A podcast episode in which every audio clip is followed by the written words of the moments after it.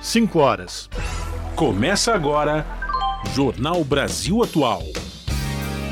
Produção em parceria com Brasil de Fato. Movimentos populares, política, direitos humanos, economia, mundo do trabalho, cultura e prestação de serviço. Jornal Brasil Atual. Olá, muito boa tarde. Hoje é quarta-feira, dia 23 de agosto. Eu sou o Rafael Garcia, junto com Cosmo Silva, apresentando mais uma edição do jornal Brasil Atual. E estas são as manchetes de hoje. Na África do Sul, Lula pede união do BRICS pelo fim da guerra na Ucrânia. Para o presidente, a busca pela paz é um dever coletivo. Líder do grupo Wagner morre em queda de avião na Rússia. O exército de mercenários foi dissolvido depois de uma tentativa de golpe no mês de junho no, na Rússia. E o INCRA notifica proprietários e ocupantes identificados dentro do quilombo Pitanga dos Palmares, onde mãe Bernadette foi assassinada na semana passada na Bahia. A partir de agora, essas pessoas terão 90 dias para contestar a demarcação. Presidente da CPI mista dos atos golpistas diz que sigilos de Jair e Michele Bolsonaro não serão quebrados e também não será investigado pela CPMI o caso das joias. Sobre o caso investigado pelo STF de disparo de fake news, Jair Bolsonaro admite ter pedido um empresário para, abre aspas, repassar ao máximo mensagem questionando as urnas eletrônicas. Essa declaração foi feita durante um voo de Brasília a São Paulo nesta quarta-feira. Bolsonaro viajou aqui para a capital paulista para realizar procedimentos médicos. E a ministra do Meio Ambiente, Marina Silva, diz que não se pode fazer acordos com análises técnicas. A afirmação vem um dia após a AGU ter divulgado documento favorável à exploração de petróleo na foz do Amazonas. Secretaria de Segurança Pública de São Paulo registra aumento de 34% dos casos de feminicídio no estado no primeiro semestre deste ano. Intenção de consumo das famílias atinge maior nível desde 2015. Indicador elaborado pela Confederação Nacional do Comércio de Bens, Serviços e Turismo cresceu 1,4% na comparação com julho. E a Índia se torna o primeiro país a pousar no polo sul da Lua, a região inexplorada que fica do lado escuro do satélite, onde a temperatura pode chegar a menos 203 graus Celsius. TVT festeja 13 anos com novos programas e se consolida na defesa da classe trabalhadora, dos direitos humanos e da democracia. Próxima de alcançar um milhão de inscritos no YouTube, em breve o canal também estará disponível no streaming. Agora, 5 horas 3 minutos, horário de Brasília. Participe do Jornal Brasil Atual por meio dos nossos canais nas redes sociais. Facebook, facebook.com barra Rádio Brasil Atual. No Instagram, arroba Rádio Brasil Atual. Twitter, arroba RA Brasil Atual. Tem também o WhatsApp, o número é 11 96893 7672.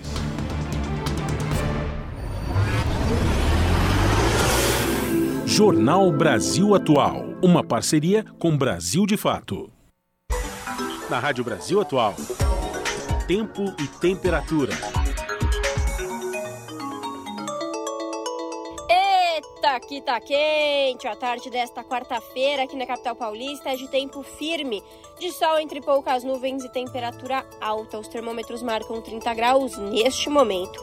A umidade relativa do ar está bem baixa, 29%. Lembrando que o ideal para a saúde é 60%. Para hoje não tem previsão de chuva aqui na capital paulista. O período da noite e da madrugada vai ser de céu limpo e a temperatura será agradável, ficando na casa dos 21 graus. Em Santo André, São Bernardo do Campo e São Caetano do Sul, a tarde desta quarta-feira é de tempo ensolarado e seco. Neste momento, os termômetros marcam 30 graus, com umidade relativa do ar na casa dos 30%. Mais um dia sem previsão de chuva. Durante o período da noite e madrugada, a temperatura não cai muito não, fica aí na casa dos 21 graus. A tarde desta quarta-feira, na região de Mogi das Cruzes, é de tempo limpo, pouco nublado e temperatura alta. Neste momento, os termômetros marcam 27 graus. Para hoje, não tem previsão de chuva durante os períodos da noite. Em madrugada, a temperatura cai e fica na casa dos 17 graus, com tempo pouco nublado. E em Sorocaba, a tarde desta quarta-feira também é de tempo quente, de sol entre poucas nuvens e tá seco. Os termômetros marcam 31 graus neste momento e a umidade relativa do ar está na casa dos 30%. Não tem previsão de chuva para hoje em Sorocaba. A madrugada será de tempo limpo e a temperatura fica na casa dos 18 graus. No finalzinho do jornal, eu volto para falar como fica o tempo nesta quinta-feira. Na Rádio Brasil Atual, está na hora de dar o serviço. Vamos lá, 5 horas e 5 minutos. Trânsito na cidade de São Paulo. A CET, a Companhia de Engenharia de Tráfego, diz que no momento são 334 quilômetros de ruas e avenidas com trânsito congestionado aqui na capital. A pior região nesse momento é a Zona Oeste, com 124 quilômetros de lentidão. Na sequência, aparece a Zona Sul com 82, a Zona Leste com 56, Zona Norte 40 e, por fim, a região central 32 quilômetros de ruas e avenidas monitoradas pela CET com trânsito congestionado no final da tarde quente de quarta-feira. E a CET lembra aos motoristas que a partir de agora e até às 8 da noite, os carros com placas finais 5 e 6 estão proibidos de circular no centro expandido de São Paulo. E a gente vai saber agora como é que está a situação do transporte público sobre trilhos com Cosmo Silva. Boa tarde, Cosmo. Boa tarde, Rafael Garcia e ouvintes do Jornal da Rádio Brasil Atual, 5 horas e 6 minutos. O metrô informa aqui que todas as linhas operam em situação de normalidade nesta tarde de quarta-feira. Para quem pretende pegar alguma das linhas do metrô, azul, verde, vermelho, amarela, lilás e prata, todas em situação de tranquilidade para os passageiros neste momento, aqui nesta tarde de quarta-feira.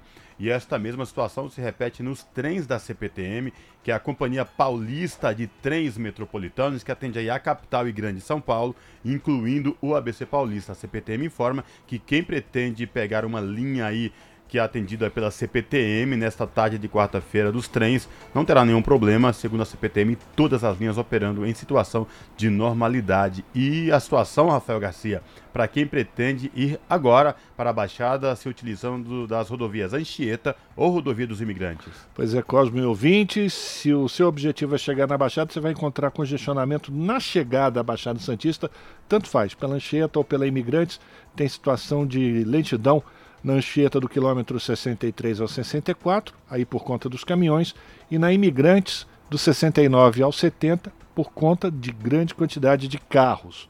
O trânsito congestionado na Imigrante no sentido capital também acontece.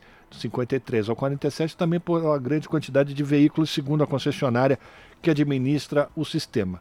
Ela informa também que o tempo está bom, a visibilidade está boa, ou seja, não tem neblina no alto da serra e que o sistema Anchieta Imigrantes está em operação normal, ou seja, 5x5, onde a descida é feita pela pista sul da Anchieta e da rodovia dos imigrantes e a subida da serra acontece pela pista norte das duas rodovias. Se você vai pegar a estrada nesse momento, boa viagem.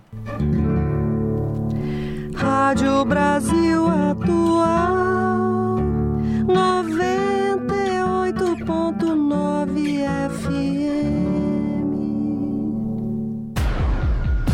Jornal Brasil Atual. Uma parceria com Brasil de Fato. São 5 horas e 8 minutos.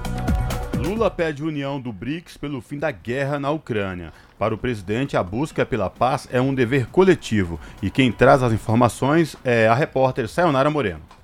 Com mais uma crítica ao Conselho de Segurança das Nações Unidas, o presidente Lula pediu à união de países do BRICS, grupo composto por Brasil, Rússia, Índia, China e África do Sul, pelo fim da guerra na Ucrânia. Para ele, a busca pela paz é um dever coletivo. Guerra da Ucrânia evidencia as limitações do Conselho de Segurança. Muitos outros conflitos e crises não recebem a atenção devida. Não podemos nos furtar a tratar o principal conflito da atualidade que ocorre na Ucrânia e tem efeitos globais. Achamos positivo que o um número crescente de países, entre eles os países dos BRICS, também esteja engajado em contato direto com Moscou ou com Kiev. Estamos prontos para nos juntar a um esforço que possa efetivamente contribuir para um pronto cessar-fogo. É o que ele disse nesta quarta-feira durante o discurso na sessão plenária da 15ª Cúpula do BRICS em Joanesburgo, África do Sul. Lula voltou a citar a agenda climática e destacou a importância de uma governança global no cumprimento dos acordos pelo clima e a responsabilidade de países desenvolvidos. É muito difícil combater a mudança do clima enquanto tantos países em desenvolvimento ainda lidam com a fome, a pobreza e outros tipos de violência. Os grandes responsáveis pelas emissões de carbono que causaram a crise climática foram aqueles que fizeram a revolução industrial e alimentaram o extrativismo colonial predatório. Eles têm uma dívida histórica com o planeta Terra e com a humanidade. Precisamos valorizar o Acordo de Paris e a Convenção do Clima, em vez de terceirizar as responsabilidades climáticas para o sul global. O presidente Lula defendeu a criação de um sistema financeiro internacional de uma moeda comum e destacou a importância do novo Banco de Desenvolvimento. Precisamos de um sistema financeiro internacional que, ao invés de alimentar as desigualdades, ajude os países de baixa e média renda a implementarem mudanças estruturais. É inadmissível que os países em desenvolvimento sejam penalizados com juros até oito vezes mais altos do que os que cobrados países ricos. Por meio do novo Banco de Desenvolvimento, podemos oferecer alternativas próprias de financiamento adequadas às necessidades do sul global. A criação de uma moeda para as transações comerciais e de investimento entre os membros dos BRICS aumenta nossas opções de pagamento e reduzem nossas vulnerabilidades. O novo Banco de Desenvolvimento é o nome do Banco de Desenvolvimento Multilateral, criado pelos cinco países do BRICS e é comandado pela ex-presidenta Dilma Rousseff. Lula também citou as desigualdades de gênero que o mundo ainda enfrenta. Para ele, o pleno desenvolvimento econômico e social só vai acontecer com o empoderamento e a valorização das mulheres. O presidente brasileiro também mencionou outro assunto a ser discutido entre os demais líderes: a entrada de outras nações no BRICS. Segundo ele, o interesse de vários países é reconhecimento da relevância do bloco que deve atuar nas preocupações do chamado Sul Global. Da Rádio Nacional em Brasília, Sayonara Moreno. São 5 horas e 12 minutos. Líder do grupo Wagner, Yevgeny Prigorin, morreu nesta quarta-feira em uma queda de avião na região de Tver, na Rússia. A informação é da agência de notícias russa TASS. Segundo a agência, ele estava na lista de passageiros. Ao todo, 10 pessoas morreram. A informação da morte do líder do grupo Wagner ainda não foi confirmada oficialmente por autoridades russas. A Agência Federal de Transporte Aéreo da Rússia apenas confirmou, no entanto, que o nome de Prigorin está na lista de passageiros do avião. O acidente ocorreu na rota entre Moscou e São Petersburgo, um dia depois que Evgeny Prigorin reapareceu em suas redes sociais com um vídeo que teria sido gravado durante operações do Wagner na África.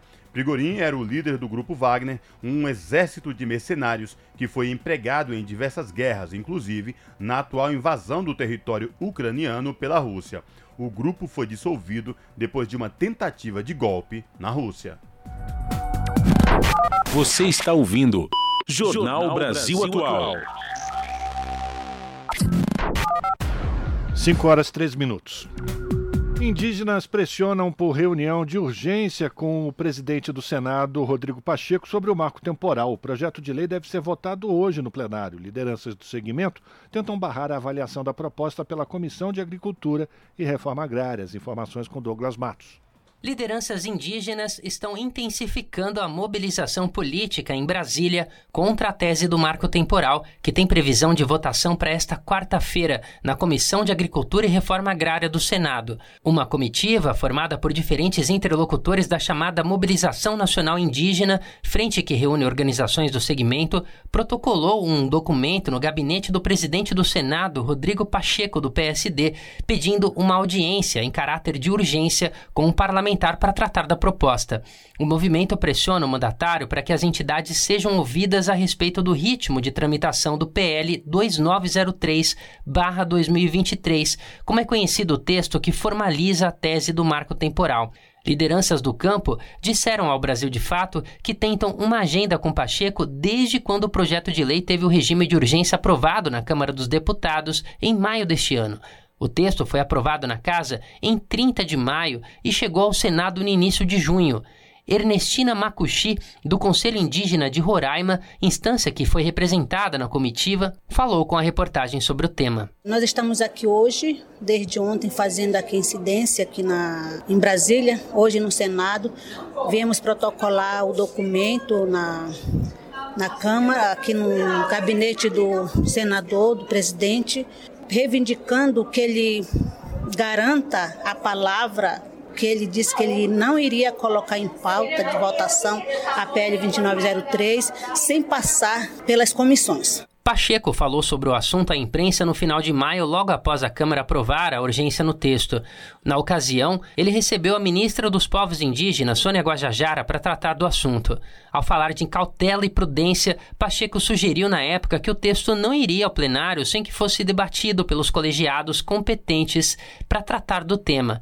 O PL ainda precisa passar pelo crivo da Comissão de Constituição e Justiça, a CCJ, por exemplo, como lembra Ernestina Macuxi. Coloca em risco a nossa vida, todo o nosso território, todo, é, enfim, o planeta Terra. Então nós aqui estamos aqui dizendo que não concordamos, queremos que os senadores não votem assim sem passar pelas comissões. Nós queremos também o respeito, né, da Constituição Federal, porque eles aprovando essa PL é rasgar a Constituição Federal que está garantindo os nossos direitos. Ainda como desdobramento das articulações puxadas pelas lideranças indígenas em Brasília nesta semana, o segmento foi recebido no final da tarde desta terça-feira pelo gabinete da ministra Rosa Weber, presidenta do Supremo Tribunal Federal. O grupo se reuniu com a assessoria da magistrada para tratar do julgamento da ação sobre o marco temporal. O assunto está em debate na Corte desde 2021 por meio de um recurso extraordinário apresentado pela FUNAI, a Fundação Nacional dos Povos Indígenas. Da Rádio Brasil de Fato, com reportagem de Cristiane Sampaio, em Brasília. Locução: Douglas Matos.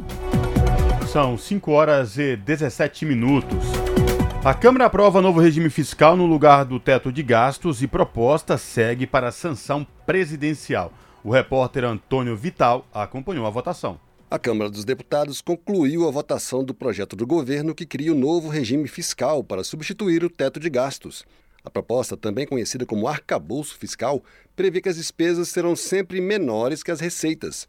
A Câmara manteve fora do limite de despesas prevista na proposta os recursos do Fundeb, o fundo que complementa os gastos com educação dos estados e municípios, e o Fundo Constitucional que custeia os gastos do Distrito Federal com segurança pública. Esses dois fundos tinham sido excluídos do limite pelo Senado, alteração que foi mantida pelo relator, deputado Cláudio Cajado, do PP da Bahia, depois de um acordo com líderes de diversos partidos. Mas ele manteve dentro do limite de gastos o fundo responsável por investimentos em ciência e tecnologia, que também tinha sido excluído dos limites pelo Senado. Esse limite corresponde ao reajuste máximo de 2,5% acima da inflação no caso de arrecadação superar o esperado pelo governo. A manutenção do Fundo de Ciência e Tecnologia dentro do limite provocou discussão no plenário. Partidos da base do governo, como PDT e PSOL, criticaram a medida, como disse a deputada Fernanda Melchiona, do PSOL do Rio Grande do Sul. O arcabouço é ruim. Não se pode comemorar uma vitória em algo que é ruim, que é contra a maior parte do povo brasileiro, que depende dos investimentos públicos. Mas o Senado reduziu danos ao retirar o Fundeb, ao retirar o Fundo Constitucional do Distrito Federal e também retirou os investimentos da ciência e tecnologia, tão importante para incrementar o país, para desenvolver o PIB do país, para desenvolver tecnologia. O relatório do deputado Cajado tira essa melhoria da ciência e tecnologia. O relator Cláudio Cajado disse que manter esses fundos nos limites de crescimento previstos no novo regime fiscal garante aumento no orçamento, não o contrário. Eu volto a dizer que não haverá prejuízo algum tanto ao FUDEB quanto ao Fundo do Federal, mas atendendo às demandas lícitas dessas bancadas, ao conjunto do colégio de líderes, nós deixamos fora das despesas esses dois fundos, como também achamos por bem manter nos demais itens que nós votamos na Câmara integralmente. O novo regime fiscal prevê gatilhos que obrigam a redução dos gastos quando ultrapassarem alguns limites. O disparo do gatilho vai depender do cumprimento ou não da meta de resultado primário, que é a diferença entre as receitas e as despesas. Esse valor é definido por uma lei votada todos os anos, a Lei de Diretrizes Orçamentárias, ou LDO. Se a meta for alcançada, os gastos públicos ficam limitados a 70% do crescimento da arrecadação. Por exemplo, se a arrecadação subir 2%, a despesa poderá aumentar até 1,4%. Se a meta não for cumprida, o crescimento dos gastos pode atingir no máximo 50% do crescimento da arrecadação. Partidos da oposição criticaram a proposta com o argumento de que o projeto prevê equilíbrio orçamentário por meio de aumento de impostos no lugar de corte de gastos. Foi o que disse a deputada Adriana Ventura, do Novo de São Paulo. A gente não acredita que a gente consiga alcançar bons resultados em uma política que só tenha foco no crescimento da receita, sem se preocupar em conter gasto, sem se preocupar com reforma administrativa. Então você tem um compromisso independente do que aconteça e mesmo que não sejam cumpridas várias metas, você ainda continua autorizado a gastar. Apesar da divisão em sua base de apoio, o governo defendeu o acordo que permitiu a aprovação da proposta, como explicou o deputado Ayrton Faleiro, do PT da Bahia. Seria frustrante nós termos feito a primeira etapa e sermos elogiados pela sociedade brasileira, pelos setores da economia, e agora, porque tem um probleminha aqui, outro ali, que pode ser discutido nos destaques, a gente não aprovar essa peça que vai dar as condições para o governo executar os programas sociais, as políticas públicas, executar o orçamento. O projeto que cria o novo regime fiscal e acaba com o teto de gastos seguiu para sanção presidencial e já pode virar lei. Rádio Câmara de Brasília, Antônio Vital. O ministro Alexandre de Moraes do Supremo Tribunal Federal autorizou que a Procuradoria-Geral da República negocie acordo de não persecução penal para cerca de mil investigados pelos atos golpistas de 8 de janeiro, quando as sedes dos três poderes foram invadidas em Brasília. Também foi determinada a suspensão pelo prazo de 120 dias das ações penais abertas contra eventuais beneficiados. As defesas dos réus também poderão procurar a PGR para formalizar uma tentativa de acordo. Esse tipo de acordo possibilita que o réu não vá para julgamento pelo acordo de não persecução penal, os acusados de crimes cometidos sem violência ou grave ameaça e com pena mínima de quatro anos podem confessar os crimes em troca de medidas diversas da prisão, como a reparação do dano provocado, a entrega dos bens que são frutos do crime, pagamento de multa e prestação de serviços à comunidade. As ações penais que serão suspensas serão resultado do inquérito que investiga os autores intelectuais e as pessoas que instigaram os atos de 8 de janeiro. 5 horas e 22 minutos. E ainda sobre a CPMI dos atos golpistas, ela não deverá quebrar os sigilos do ex-presidente Jair Bolsonaro e da ex-primeira-dama Michele, nem investigar o caso das joias. As informações na reportagem de Priscila Mazenotti. Essa é a determinação do presidente da comissão, o deputado Arthur Maia. Para ele, não existe conexão entre os ataques e a venda das joias venda de joias, quebrar o rifle do presidente Bolsonaro. Será que vocês, alguém aqui, em juízo perfeito, vai imaginar que o presidente Bolsonaro estava lá mandando pix da conta dele para patrocinar é, invasão do Palácio Planalto, do Congresso Nacional de 8 de janeiro? Obviamente que não. A não ser que chegue na CPI alguma vinculação que possa demonstrar de que havia é, algum tipo de ação dessa natureza, eu não vejo sentido para você quebrar o sigilo apenas porque é o ex-presidente da República. Então, se quiserem fazer uma CPI para discutir presentes de ex-presidentes, venda de Rolex, negócio de joias, façam outra CPMI. Maia deu a declaração nesta quarta-feira após se reunir com o comandante-geral do Exército, general Tomás Paiva, no QG do Exército em Brasília. Encontro esse que ocorreu após pedido do próprio Arthur Maia e um dia depois da reunião tensa que a CPMI teve. É que ontem governo e oposição chegaram a bater boca por divergências sobre quais requerimentos deveriam ser votados e a sessão foi suspensa.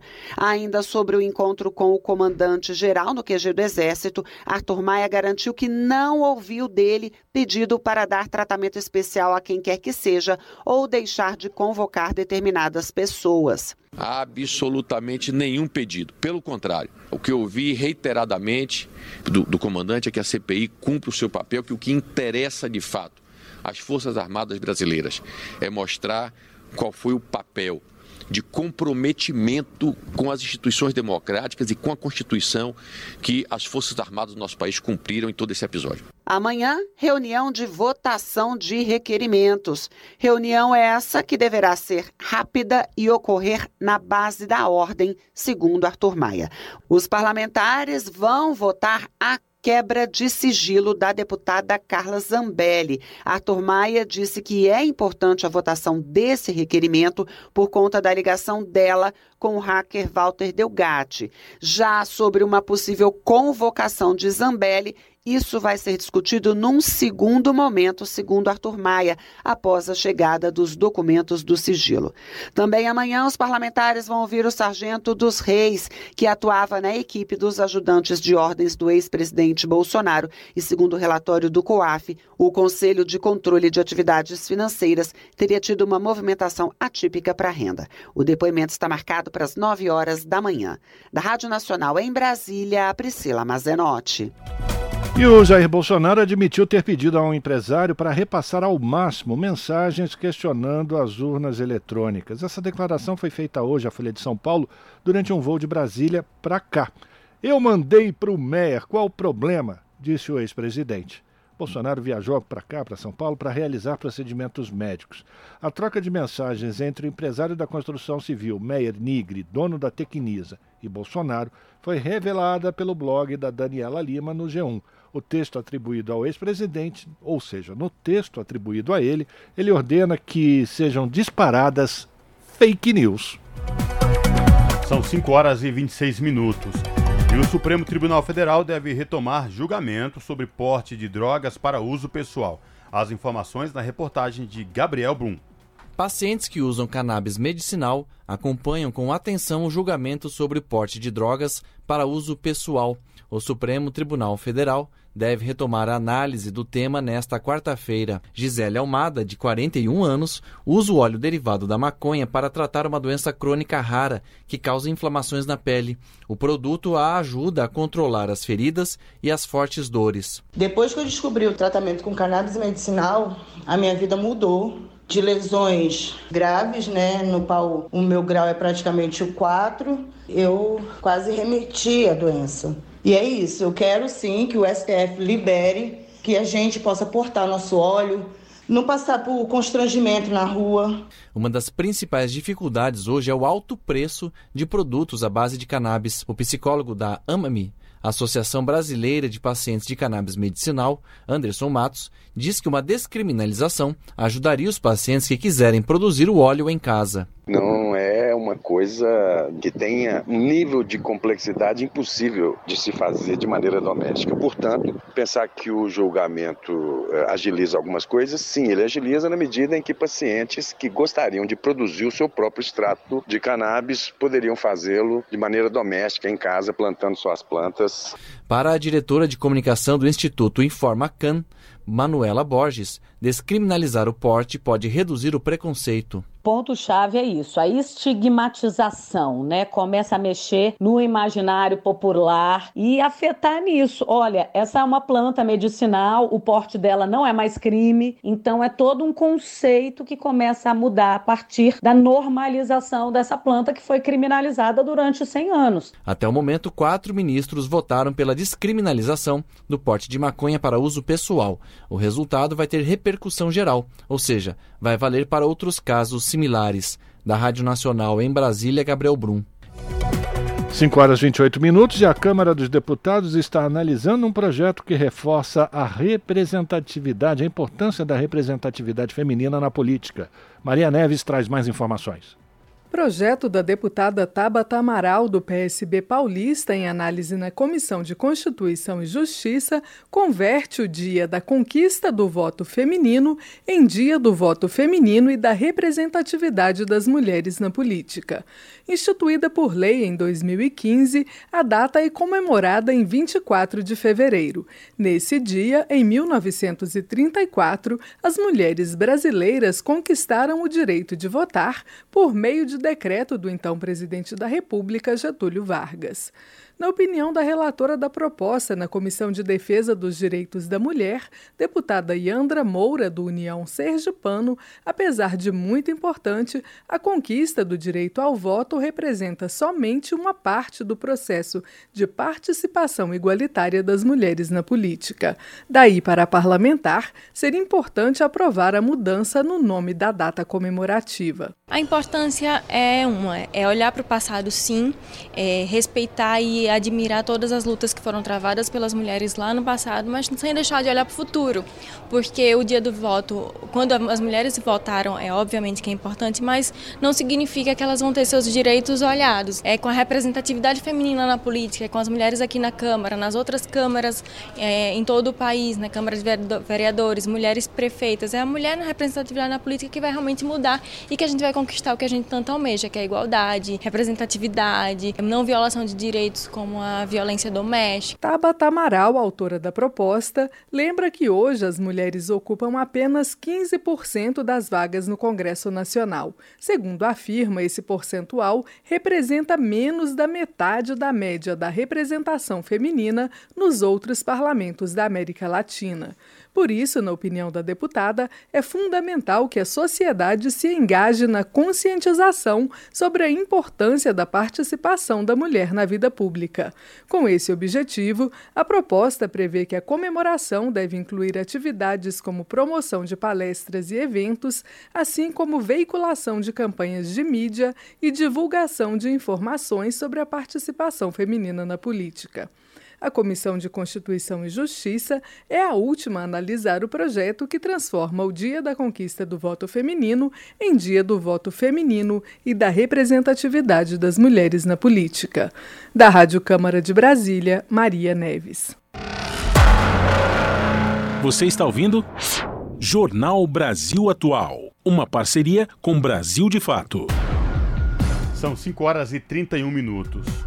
Um dia depois da Advocacia Geral da União ter divulgado um documento favorável à concessão de licenciamento ambiental para exploração de petróleo na foz do rio Amazonas, contrariando o parecer anterior do IBAMA, a ministra do Meio Ambiente, Marina Silva, foi clara: não se pode fazer acordos com análises técnicas. As informações na reportagem de Priscila Mazenotti.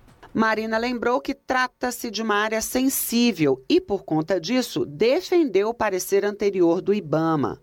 E por entender que é uma área altamente sensível e que não temos o conhecimento das correntes que já tivemos inclusive um acidente em que um desses equipamentos ficou fora de controle. E eu sempre digo, o IBAMA ele não dá licenças políticas. O IBAMA dá licenças técnicas. Ele não facilita nem dificulta. A AGU ainda pediu a abertura de um processo de conciliação entre os órgãos envolvidos, mas, diante de um parecer técnico, Marina Silva complementou. Questões técnicas, não existe conciliação para questão técnica. Isso aí eu não tenho como dizer diferente. Porque eu não posso botar numa rodada de conciliação a Anvisa para decidir, por decisão política, administrativa, o que for, se aquele remédio é tóxico ou não é tóxico. A mesma coisa é os processos técnicos de licenciamento do IBAMA. Nessa terça-feira, a Advocacia Geral da União divulgou um documento elaborado a pedido do Ministério de Minas e Energia para checar a viabilidade jurídica para que a Petrobras possa iniciar os testes técnicos de exploração no chamado Bloco FZA M59, localizado a 175 quilômetros na foz do Rio Amazonas. Esse parecer é contrário a um anterior do IBAMA, divulgado em maio, e que negou o licenciamento ambiental pedido pela Petrobras para realizar atividade de perfuração marítima no local, em razão de inconsistências técnicas para a operação segura em uma nova área exploratória. Mas, para a AGU, a ausência do documento da chamada Avaliação Ambiental de Área Sedimentar não pode impedir o licenciamento ambiental de empreendimentos de exploração de petróleo e gás natural. Da Rádio Nacional, em Brasília, Priscila Mazenotti. São 5 horas e 34 minutos e agora no Jornal Brasil Atual nós vamos conversar com o professor Wagner Ribeiro, professor do Departamento de Geografia da Universidade de São Paulo e também do Programa de Pós-Graduação em Ciência Ambiental. Muito boa tarde, professor. Bem-vindo mais uma vez ao Jornal Brasil Atual.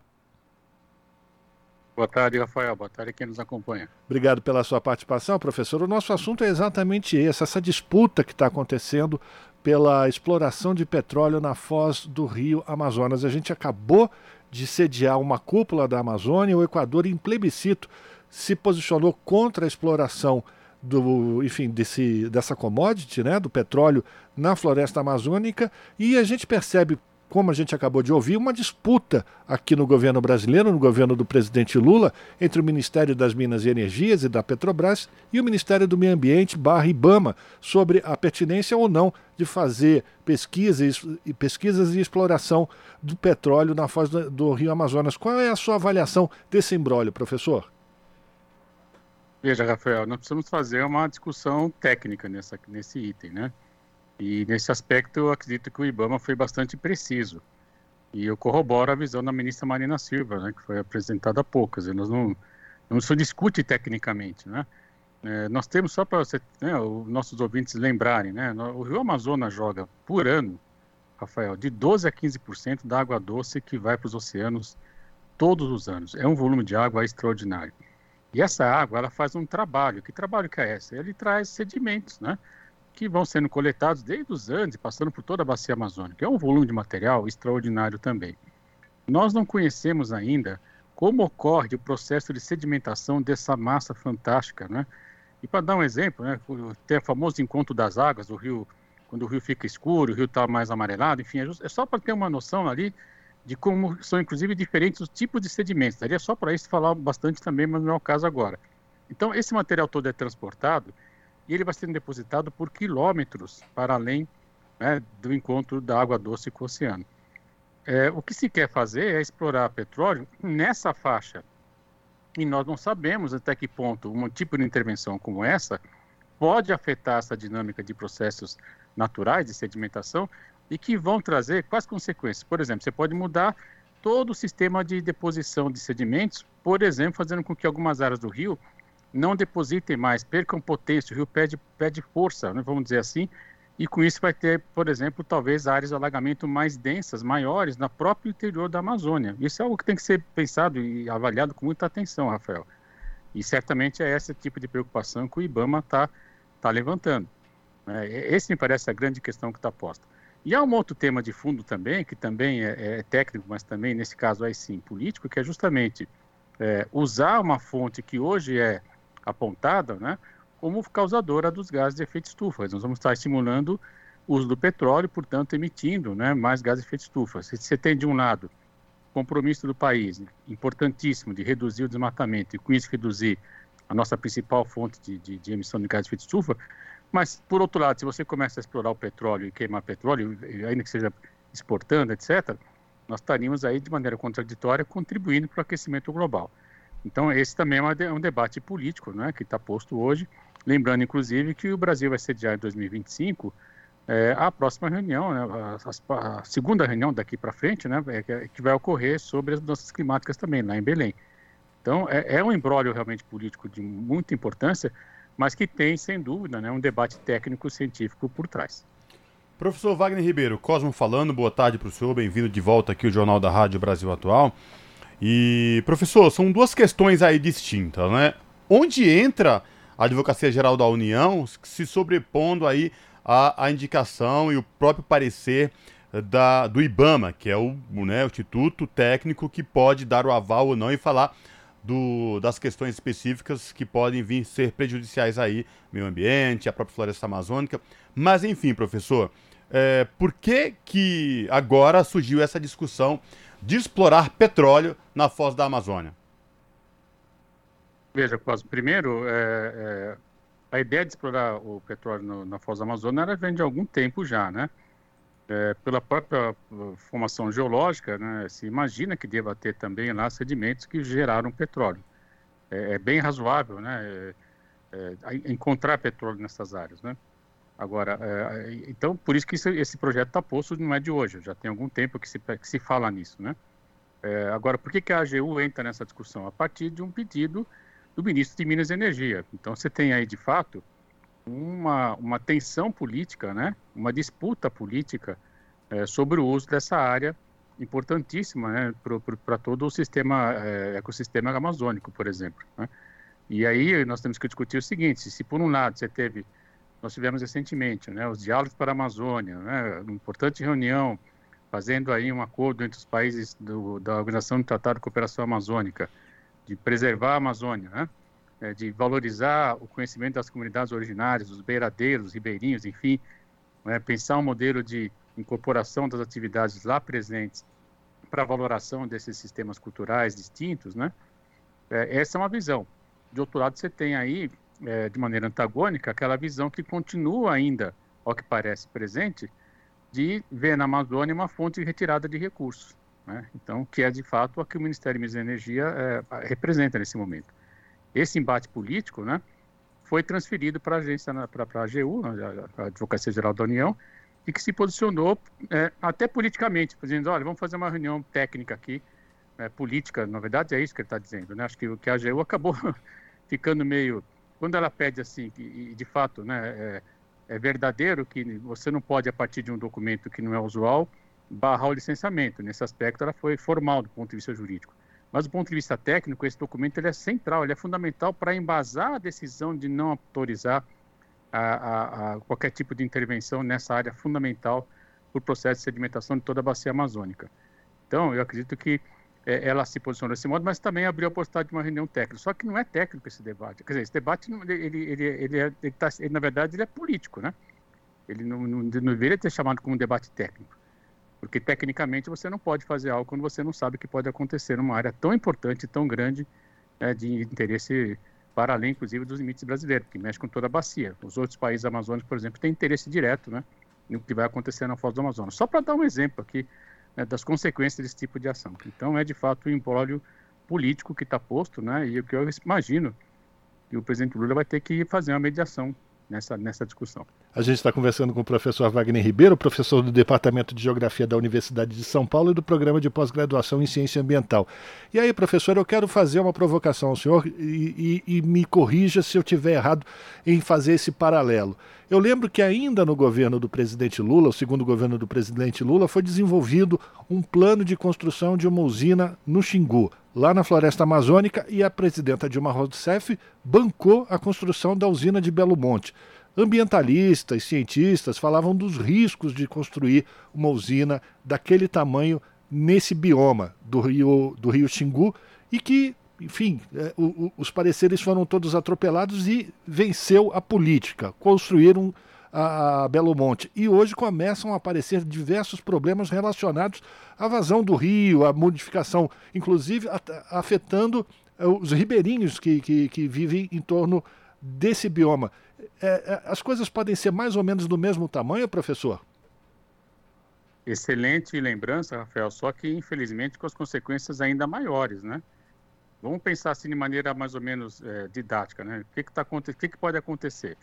Vamos dizer que você pegou um, a água, ela vai sempre escorrer para o ponto mais baixo. Você vai, digamos assim, tapar o final, né? Quando você vai mexer ali, você vai diminuir o fluxo de água, você vai diminuir, portanto, a capacidade de escoamento. Logo, toda essa água vai ficar retida em todo o curso do rio. Certamente, parte dessas comunidades que vivem hoje vão ser afetadas, porque eles estão acostumados com desnível, às vezes, de 4, 5 metros de altura, às vezes até um pouco mais. Talvez esse desnível, né, quando o período da cheia e de vazante, possa chegar a 7, a 8 metros, não sei, isso tudo, tudo tem que ser dimensionado, né?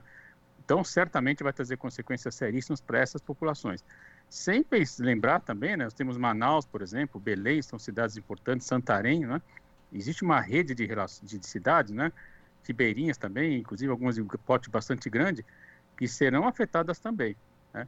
Então é uma questão muito séria, muito importante e que você lembrou muito bem. Na verdade, é, vários alertas foram realizados, né? E, infelizmente naquele momento é, ganhou o, o, projeto por Belo Monte e hoje a gente tem aí, eu tive o prazer de orientar uma, uma hoje já doutora, Sheila Leitosi, que é professora do Instituto Federal do Pará, ela mostrou claramente como os paquissambás, que é um dos povos originários que vive na área, foi duramente afetado. Tem uma entrevista dela que a gente, quando escuta, é, chora, né? Porque o, o, índio fala assim, né, o representante do, do, do povo, olha, é, eu não conheço mais o rio que eu vivia.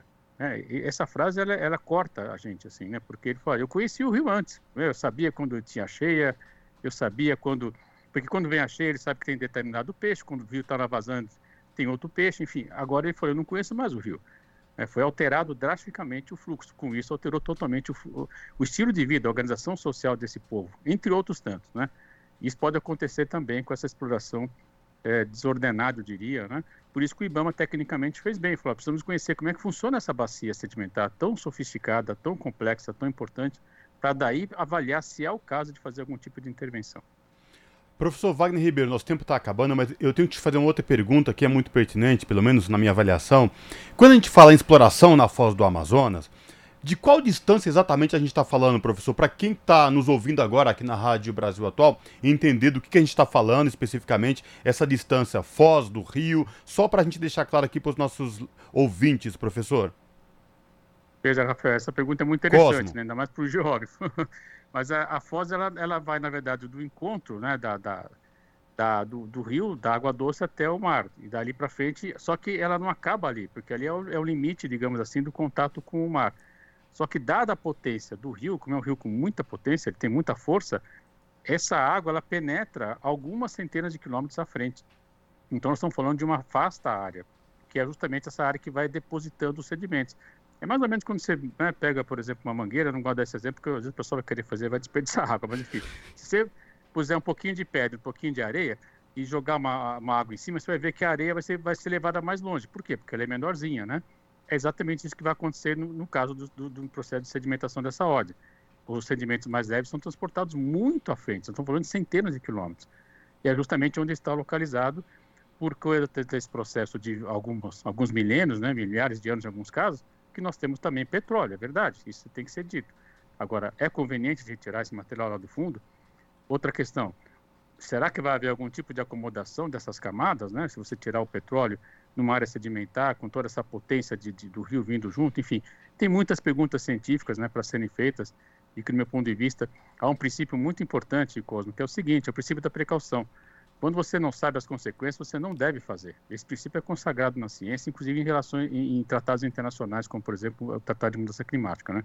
Então tudo aponta para que isso não ocorra. Esperamos que de fato, né, prevaleça a boa técnica né, e a gente consiga barrar essa iniciativa que me parece bastante preocupante e nefasta para as populações ribeirinhas da Amazônia. E que o conhecimento científico prevaleça. Professor, muito obrigado pela sua participação aqui no Jornal Brasil Atual. forte abraço. A gente volta a se falar na semana que vem? Sim, com prazer, Rafael. Até lá. Forte abraço. Conversamos com o professor Wagner Ribeiro, professor do Departamento de Geografia da Universidade de São Paulo e do Programa de Pós-Graduação em Ciência Ambiental, aqui no Jornal Brasil Atual. Jornal Brasil, Brasil Atual. São 5 horas e 47 minutos. Em missão histórica, nesta quarta-feira, a Índia se tornou o primeiro país a pousar no polo sul da Lua, região inexplorada que fica no lado escuro do satélite. Em transmissão ao vivo, os indianos exibiram uma representação gráfica da sonda descendo na Lua. O módulo foi lançado em 14 de julho e pousou na superfície lunar por volta das 9h33 da manhã desta quarta-feira, horário de Brasília. O momento é histórico porque vários países tentam pousar no polo sul da Lua. No domingo, a Rússia tentou ser o primeiro país a pousar no lado escuro da Lua, com a missão Luna 25, mas a sonda saiu de controle e se chocou contra a Lua.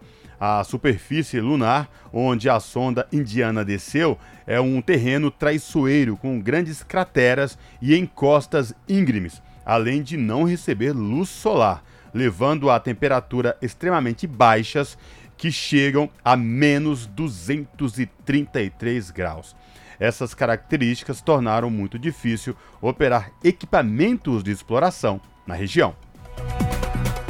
E saindo da Lua e voltando aqui para o nosso mundinho mesmo, um estudo publicado na revista Nature nesta quarta-feira mostra que cresceu em mais de 100% a emissão de gás carbônico na Amazônia no biênio de 2019 a 2020, os dois primeiros anos da gestão de Jair Bolsonaro. Essa informação foi publicada no site de notícias G1. O artigo é assinado pela pesquisadora do Instituto Nacional de Pesquisas Espaciais, o INPE, a Lucian Gatt em parceria com pesquisadores do Instituto e da Universidade Federal de Minas Gerais. Pesquisa comparou a média das emissões de CO2 no período de 2010 a 2018, ou seja, no período das gestões Dilma Rousseff e Michel Temer, com a média de 2019 e 2020, o início da gestão Bolsonaro.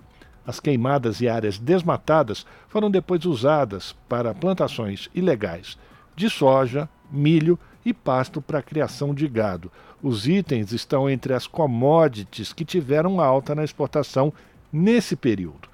Um dos pontos importantes da pesquisa é que o desmatamento aumentou no lado oeste, que inclui os estados de Roraima, Amazonas, Rondônia e Acre, áreas antes mais preservadas da floresta. São 5 horas e 50 minutos.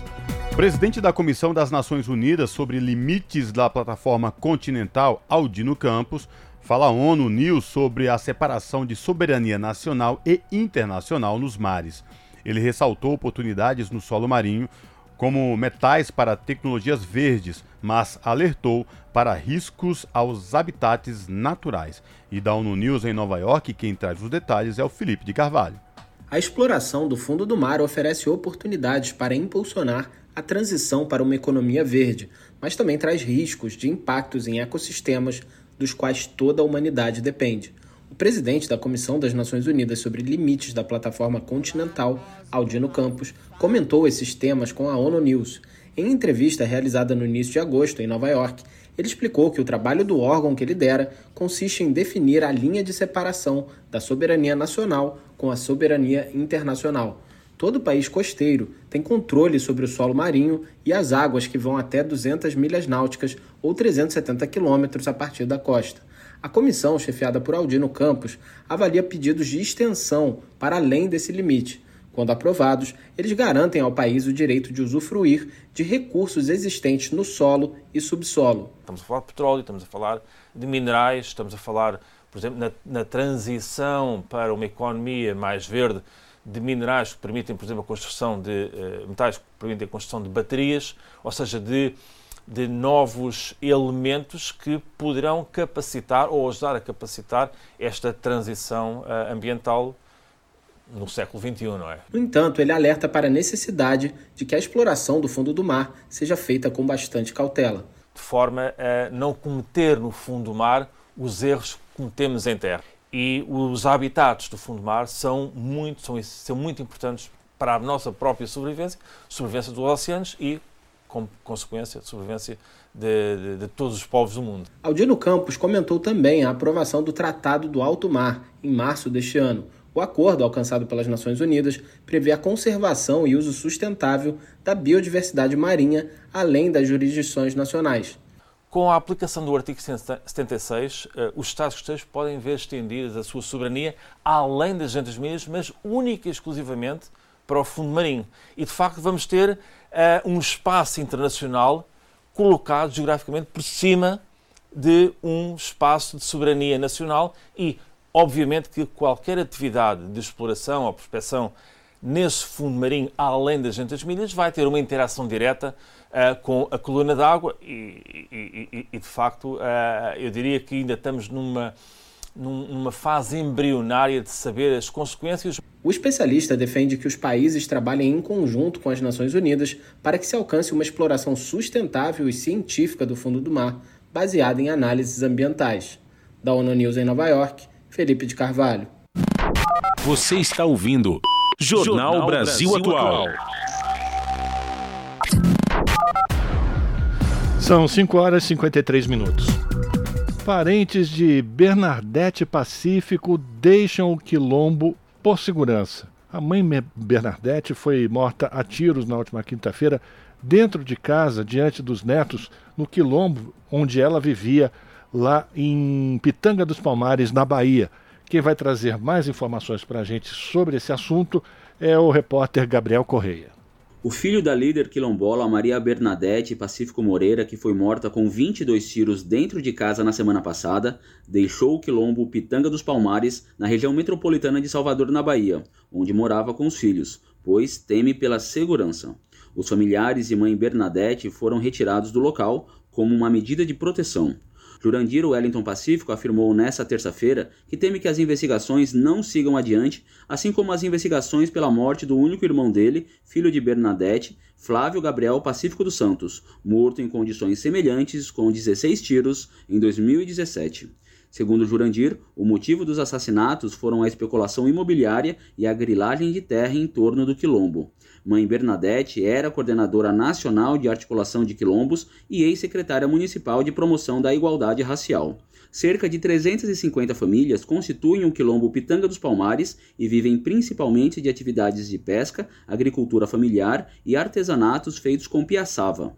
De acordo com o mapa de conflitos, são mais de 850 hectares que têm sido alvo de especulação imobiliária. Em 2017, foi publicado o Relatório Técnico de Identificação, uma etapa obrigatória do processo de titulação das terras quilombolas. O mapa de conflitos é produzido pelo Núcleo Ecologias, Epistemologias e Promoção Emancipatória da Saúde, da Fiocruz. Equipes do governo da Bahia e do Ministério dos Direitos Humanos e da Cidadania estão atuando junto com os órgãos de segurança para melhorar os programas de proteção. Atualmente na Bahia, 94 defensores de direitos humanos, como quilombolas, indígenas e trabalhadores rurais, estão sob proteção. Na semana passada, a Polícia Federal instaurou um inquérito para investigar o homicídio de mãe Bernadette. O homicídio do filho dela, Flávio, também está sendo apurado na regional no estado da Bahia. As investigações seguem em sigilo. Da Rádio Nacional em São Luís, Gabriel Correa. São 5 horas e 55 minutos. O INCRA publicou edital com a notificação dos 44 proprietários ou ocupantes identificados dentro do quilombo Pitanga dos Palmares, onde Maria Bernadette Pacífico, a mãe Bernadette, foi assassinada na semana passada dentro de casa no município de Simões Filho, na Bahia. Com isso, os ocupantes ou proprietários desses imóveis rurais terão 90 dias para contestar a demarcação. O processo de notificação desses ocupantes se arrastava há quase seis anos no INCRA. Por meio da assessoria, o INCRA justificou que a demora na notificação dos imóveis que estão no Quilombo Pitanga dos Palmares foi causada pela complexa situação fundiária do local, que fica na região metropolitana de Salvador, e pela dificuldade de atuação dos servidores causada tanto pela pandemia quanto pelas restrições orçamentárias impostas pelo governo anterior.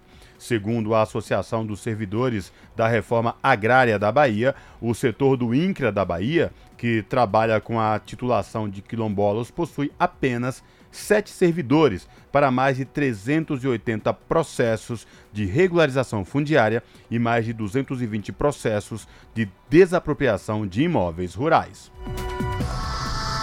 Você está ouvindo? Jornal Brasil Atual.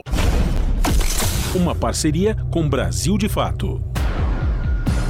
5 horas e 57 minutos e a Secretaria de Segurança Pública de São Paulo registrou um aumento de 34% dos casos de feminicídio no estado no primeiro semestre deste ano. Quem vai trazer mais detalhes é a repórter Eliane Gonçalves. A violência cresceu ainda mais no interior do estado, um salto de quase 45%.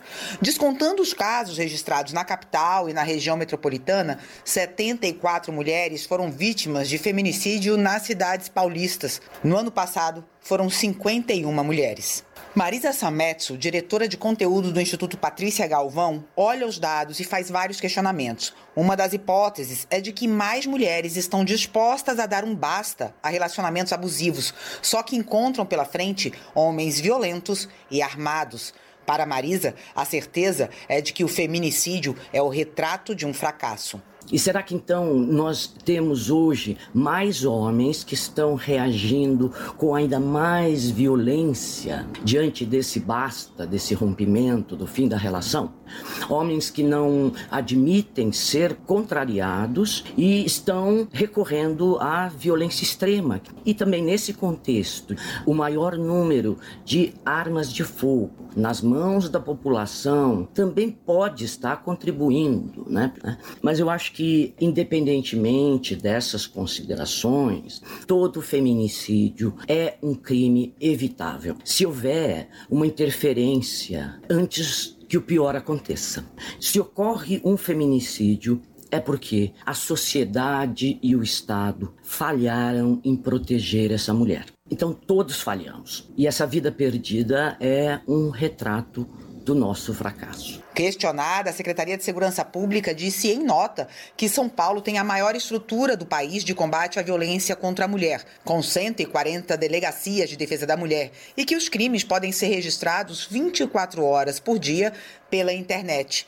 Mas para Ivone Dias, da Marcha Mundial de Mulheres, essa estrutura é insuficiente, já que em muitas cidades as mulheres não têm a quem recorrer. Ela sugere o uso de recursos que já existem para evitar mais mortes. A gente tem municípios do interior que não existem, né? Serviços de apoio às mulheres. Muitas vezes ela tem que se deslocar para conseguir fazer um, um, boletim de ocorrência, para conseguir, né, é, obter uma medida protetiva. Os feminicídios eles podem ser evitados a partir de um monitoramento da segurança pública, do poder judiciário. Existe um questionário né, aonde é avaliado o risco né, iminente de morte que ela está tendo e a partir daí ser aplicado as medidas de segurança e de proteção à vida dessas mulheres.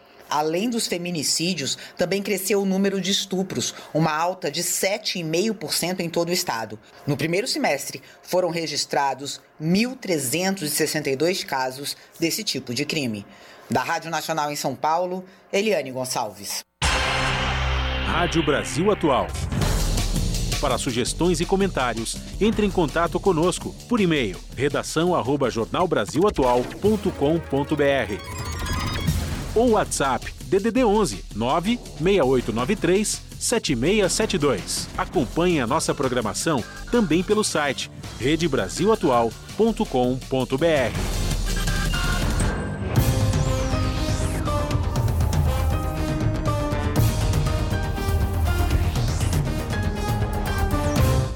6 horas e um minuto, momento da gente fazer aquela conexão direta com a redação da TVT para saber da apresentadora Ana Flávia Quitérios quais destaques de logo mais do seu jornal, que começa pontualmente às 7 da noite aqui na TVT, canal 44.1 digital em São Paulo e na Grande São Paulo e também transmitido no YouTube da TVT, youtube.com/redetvt.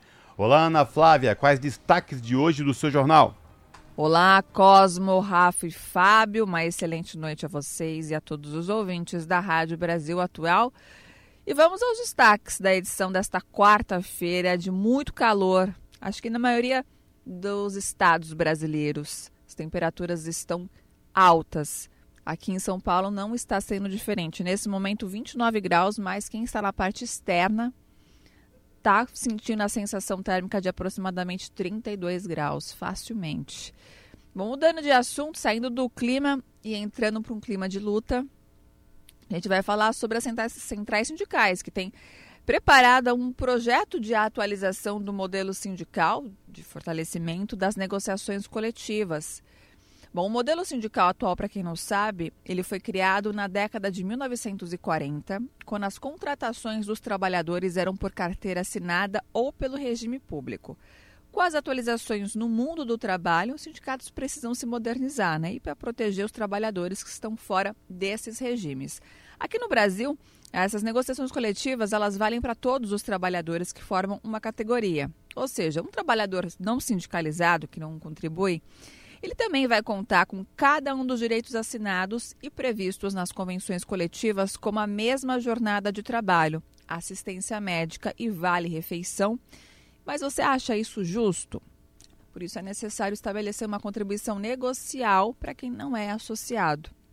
E ainda falando nessa questão de centrais sindicais, luta para os trabalhadores, a gente tem a participação nos lucros e resultados, que é um benefício concedido pelas empresas aos empregados como recompensa pelas metas alcançadas e foi adotada no Brasil na metade dos anos de 1990. A PLR, para quem recebe, tem sido um ótimo instrumento para estimular a produtividade mas a legislação ainda é muito frágil em relação à implementação do benefício, gerando conflitos entre patrões e trabalhadores. É sobre isso que a gente conversa. Teremos também um bate-papo com o Douglas Iso, que é o presidente da CUT de São Paulo, que vai falar sobre o 16º Congresso Estadual da CUT São Paulo, o Secult, que começa nesta sexta-feira e vai até domingo. Então, ele vai bater um papo para falar sobre os objetivos, sobre o mote né, principal dessa assembleia que é uma prévia né, para o encontro nacional que ocorre em outubro. E hoje temos aniversariante, um adolescente praticamente, né? 13 anos de idade. TVT, aí 13 anos de muita luta e existência, contador de histórias. Né? São 13 anos sendo a voz do trabalhador, 13 anos denunciando, mostrando que as outras emissoras não mostram, são 13 anos realizando programas humanos e reais que trazem à tona né, compromisso com quem nos assiste, com a família né, e com toda a sociedade. Então, são 13 anos que estamos fechados com um Brasil democrático, plural e multicultural e também mais justo.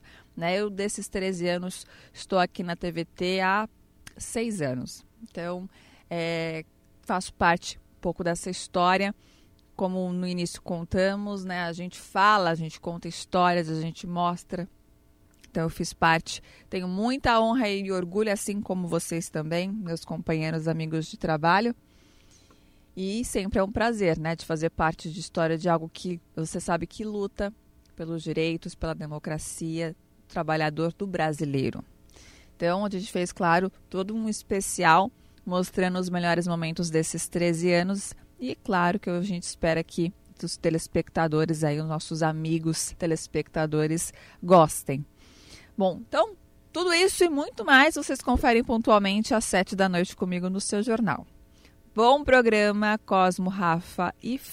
Ai, tá vendo, gente? É muitos nomes. e eu me confundo, eu entro em parafuso. Cosmo, Rafa e Fábio, me perdoem, hein?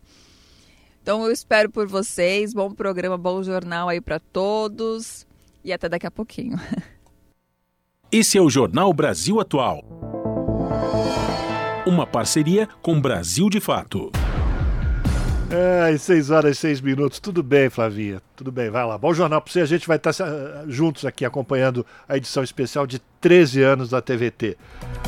Continuando aqui o Jornal Brasil Atual, avança mais um passo na Câmara dos Deputados a proposta que obriga agressor de mulher a ressarcir danos causados. O texto vai passar agora para a Comissão de Constituição e Justiça. Quem vai atualizar como é que está o projeto é a Maria Neves. Vamos ouvir. A Comissão de Defesa dos Direitos da Mulher aprovou o projeto que obriga o agressor de mulheres a ressarcir todos os prejuízos financeiros decorrentes da ação violenta. Dentre os danos a serem compensados estão gastos da Casa da Mulher Brasileira ou de outros locais de apoio às vítimas de violência. Conforme a proposta da deputada Soraya Santos, do PL do Rio de Janeiro, a forma preferencial de pagamento será por meio da prestação de serviços aos locais de apoio às vítimas. Além de compensar o Estado pelos gastos, a ação teria caráter pedagógico, defende a autora. Isso é uma atividade socioeducativa, ele está num ambiente de mulheres que sofreram muito, vítima de violência doméstica, e ali por mais que ele esteja pintando o muro, cortando a grama, ele está ouvindo e vendo a dor na alma humana através de outras mulheres. O texto determina que a prestação de serviço deve ocorrer em local diferente daquele que acolheu a vítima, de modo a evitar contato entre ela e o agressor. A Lei Maria da Penha já obriga agressores de mulheres a ressarcirem todos os danos causados, inclusive gastos do Estado com serviços de saúde prestados à vítima.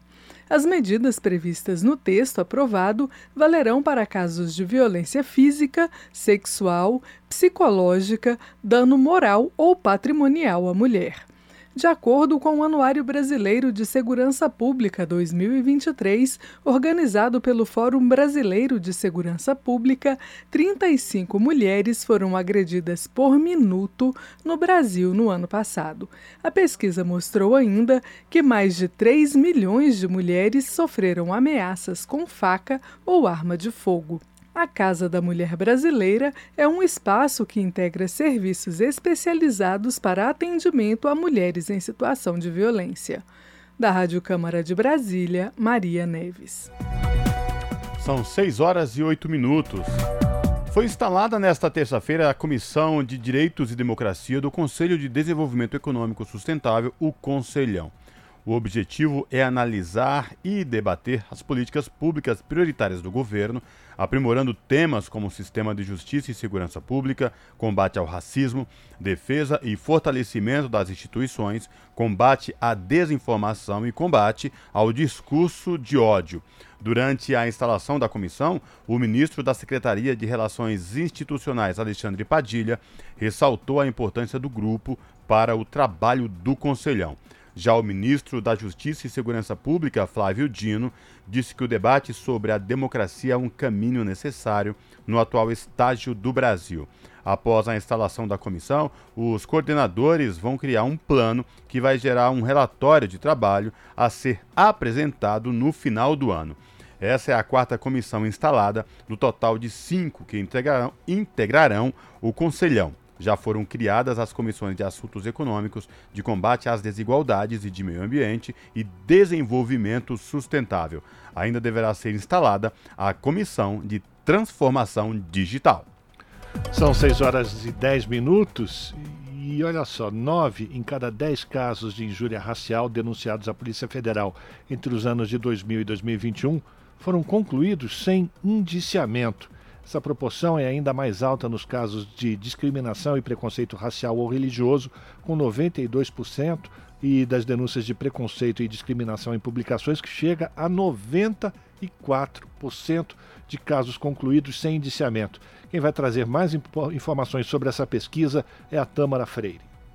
Os dados foram levantados por um grupo de trabalho criado pelo Ministério Público Federal para analisar a questão do racismo na atividade policial federal. Os pesquisadores buscaram mostrar a relação entre a formação policial, a composição das forças e os resultados no enfrentamento desses crimes e no possível viés racial dos agentes.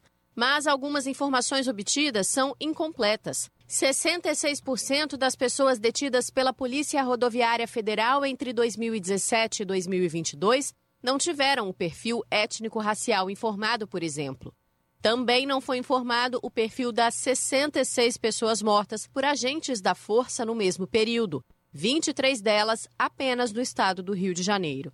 A pesquisadora Jaqueline Signoreto, da Universidade Federal de São Carlos, que participou da pesquisa, faz algumas recomendações a gente propõe que sejam adotados protocolos e rotinas de coleta, armazenamento e disponibilização dos dados sobre ações policiais. O Ministério Público Federal tem que cobrar a existência desses protocolos, que se melhorem os protocolos de investigação dos delitos que envolvem racismo, injúria racial e, e, e tortura por questões raciais, né? Parece claro que tem baixa capacidade de produzir provas e autoria, né?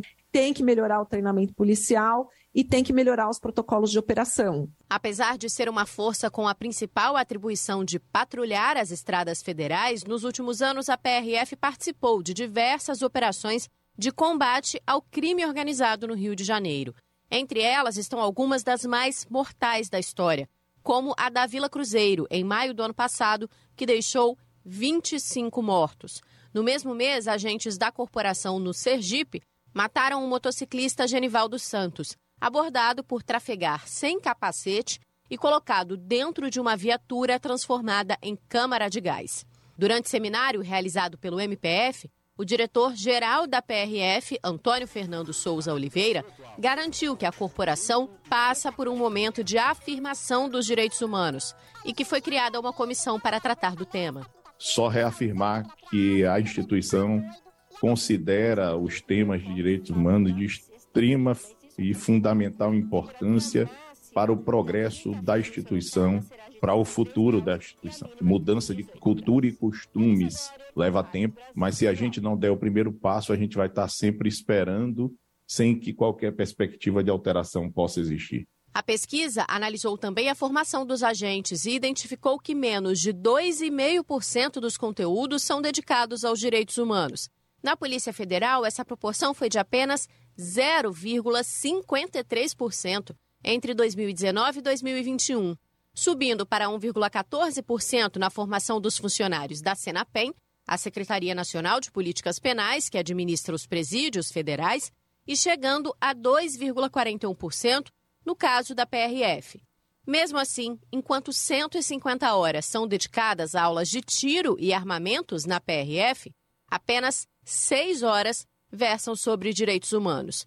De acordo com a policial rodoviária Paris Barbosa, que integrou a pesquisa, a área é abordada em outros conteúdos, mas falta equilíbrio um discurso que dentro das polícias se instalou de que direitos humanos é transversal. E por ser transversal não precisa ter carga horária, porque todo mundo vai ensinar um pouquinho de direitos humanos. Não é a realidade. A gente precisa adequar o currículo dessas disciplinas em direitos humanos para que elas é, trabalhem, enfrentem a reprodução institucional do racismo.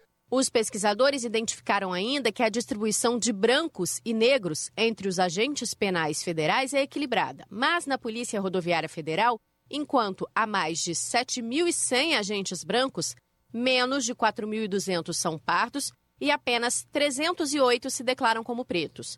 Além disso, na Polícia Federal, mais de 66% dos servidores em cargos de chefia são brancos e apenas 27,1% são pardos ou pretos. A Polícia Federal foi procurada para comentar os baixos índices de indiciamento por crimes raciais, mas não respondeu até o fechamento desta reportagem. Mas durante o seminário em que os dados foram apresentados, o delegado Lucas Barros Lessa, representando a corporação, disse que dentro do projeto de transformação organizacional está a reformulação da formação policial, com a diminuição de elementos próprios da cultura militar em prol de uma formação mais humanística. A PRF declarou que as recomendações apresentadas pelos pesquisadores serão certamente consideradas para a evolução das práticas do órgão. Já a Senapen disse que disponibiliza aos servidores cursos voltados para diversas temáticas como direitos humanos, diversidades e gênero, e que o tema específico do racismo está no radar para as próximas formações. Da Rádio Nacional no Rio de Janeiro, Tamara Freire. Você está ouvindo? Jornal Brasil Atual, uma parceria com Brasil de Fato. São 6 horas e 16 minutos. Rádios comunitárias criticam o governo por atraso em mudanças na regulamentação do setor. O repórter José Carlos Oliveira acompanhou a reunião com deputados. A Comissão de Constituição e Justiça da Câmara dos Deputados aprovou o projeto de lei que impede a guarda compartilhada de filhos quando há risco de algum tipo de violência doméstica ou familiar praticada por um dos pais. De autoria do senador Rodrigo Cunha, do Podemos de Alagoas, a proposta altera o Código Civil e o Código de Processo Civil. Já aprovado pelo Senado, o projeto seguirá para sanção presidencial, caso não haja recurso para análise do plenário da Câmara. De acordo com o projeto, nas ações de guarda, antes de iniciada a audiência de mediação e conciliação, o juiz deverá perguntar às partes e ao Ministério Público se há risco de violência doméstica ou familiar fixando o prazo de cinco dias para a apresentação da prova ou de indícios pertinentes. Se houver, será concedida a guarda unilateral ao genitor não responsável pela violência. O parecer da relatora, deputada Laura Carneiro, do PSD do Rio de Janeiro, foi favorável à proposta. Nas situações em que houver prova ou indícios considerados suficientes de atentado praticado no âmbito das relações domésticas, familiares ou de afeto por um dos pais ou genitores contra a vida, a integridade física ou psicológica, a liberdade, a dignidade sexual, a saúde corporal ou a honra do outro ou de filho, a guarda da criança ou adolescente deve ser entregue àquele que não seja o autor ou responsável pelos fatos. A relatora lembra que a jurisprudência do Superior Tribunal de Justiça é pela adoção da guarda compartilhada como regra geral E o Código Civil prevê como única exceção expressa a essa regra a situação em que há ausência de interesse na guarda compartilhada por um dos pais ou genitores. Assim, se a medida virar lei, o Código será modificado para incluir a nova hipótese de guarda unilateral. Da Rádio Câmara de Brasília, Lara Rage. Bom, como vocês perceberam, esse não era José Carlos Oliveira e a gente também não ouviu a matéria sobre rádios comunitárias. Essa foi a Lara Rádio falando sobre o debate que está acontecendo no Congresso Nacional pela proibição de guarda compartilhada quando há risco de violência doméstica. A gente vai corrigir esse problema amanhã, na próxima edição do Jornal Brasil Atual. Enquanto isso, a gente vai falando de um outro assunto, que é a, a ligação de robôs para sua casa. A Anatel, a Agência Nacional de Telefonia, reduziu em 40% o número desse tipo de ligação automática.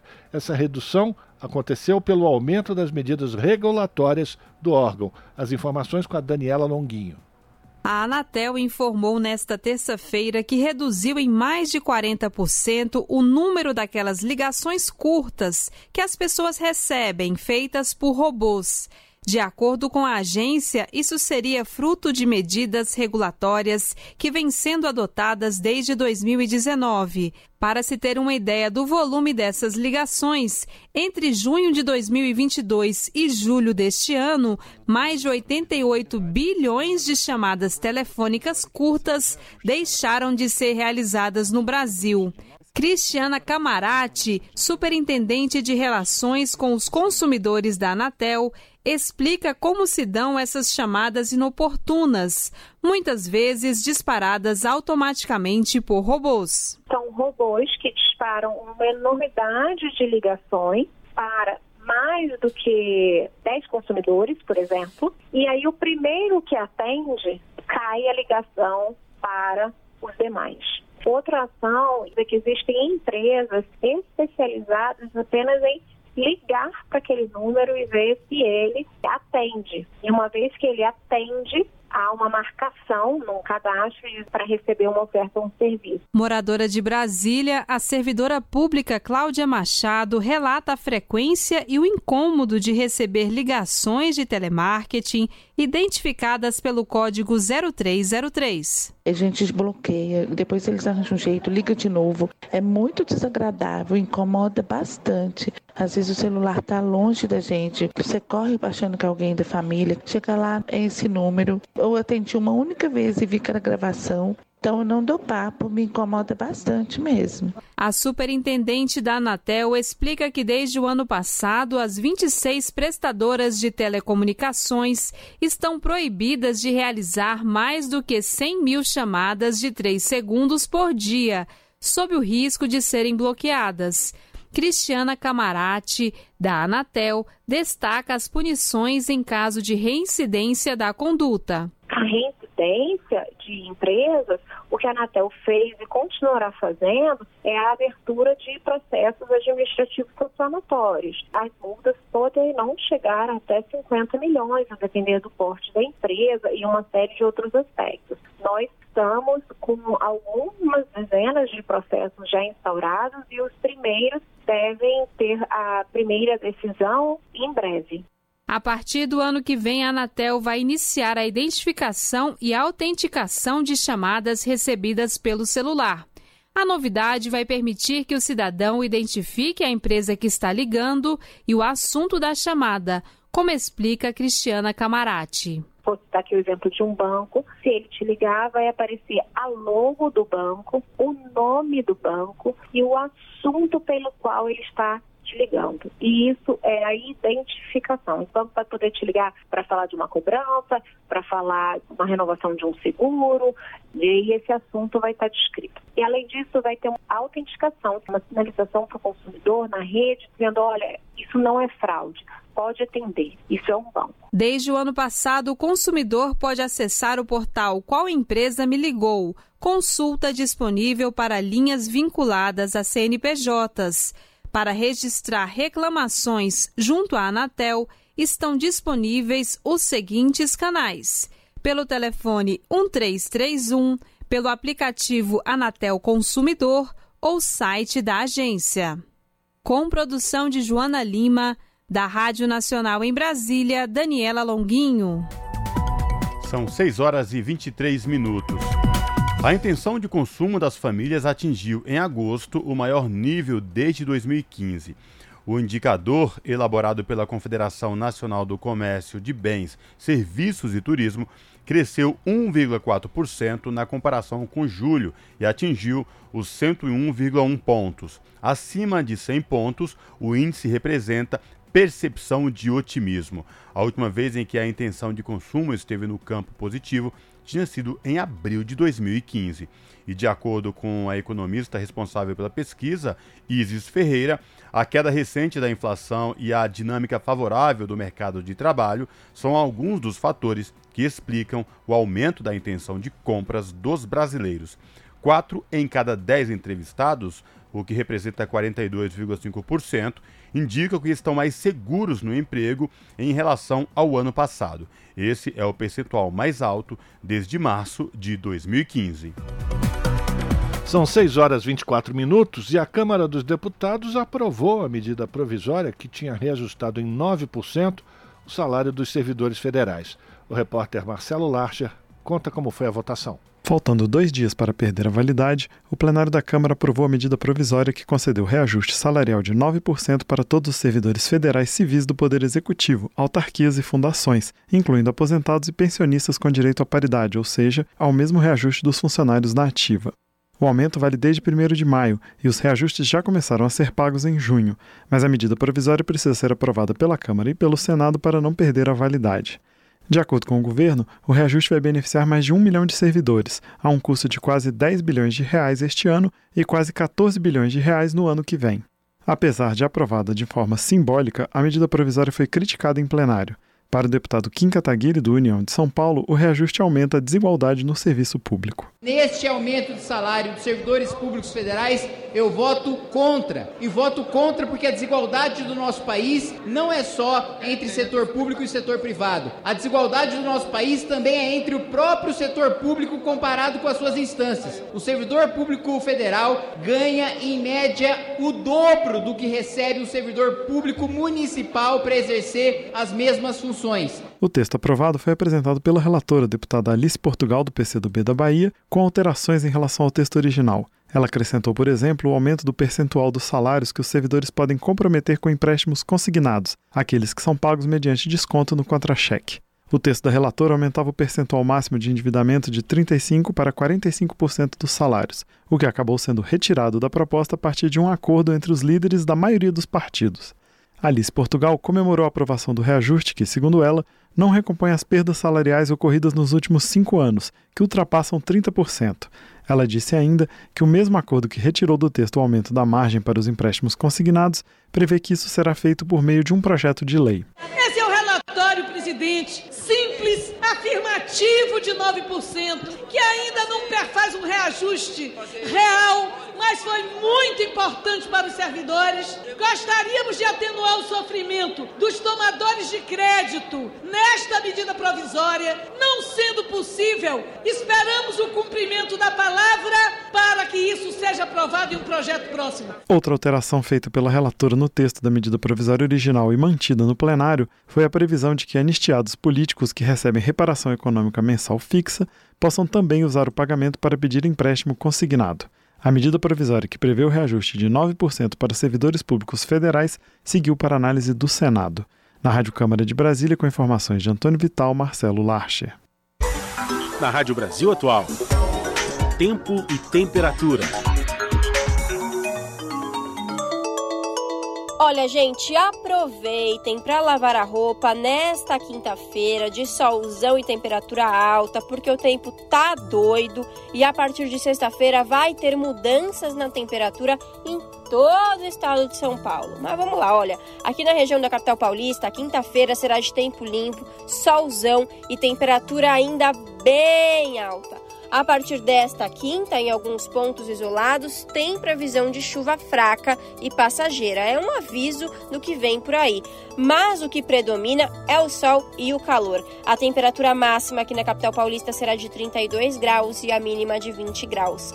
Nas regiões de Santo André, São Bernardo do Campo e São Caetano do Sul, a quinta-feira também será de tempo limpo e seco, de sol e temperatura alta, com máxima de 32 graus na região do ABC Paulista e mínima de 20 graus. No período da tarde, tem previsão de ventos mais fortes e em algumas áreas isoladas pode chover. É uma chuva fraca e rápida. Em Mogi das Cruzes, mesma coisa, temperatura alta na quinta-feira. O dia será de sol, tempo limpo e seco e existe aí uma possibilidade de chuva fraca e isolada no período da tarde. A temperatura máxima será de 32 graus e mínima de 17 graus. E em Sorocaba, olha minha gente, nada diferente, viu? A quinta-feira será de sol e calorzão, a temperatura continua bem alta. No período da tarde tem previsão de rajadas de vento com até 45 km por hora. E tem possibilidade de chuva fraca sim, é uma chuva isolada no final da tarde. Aquela, essa chuva, ela vem aí anunciando a mudança no tempo que ocorre de fato na sexta-feira, mas isso eu conto amanhã.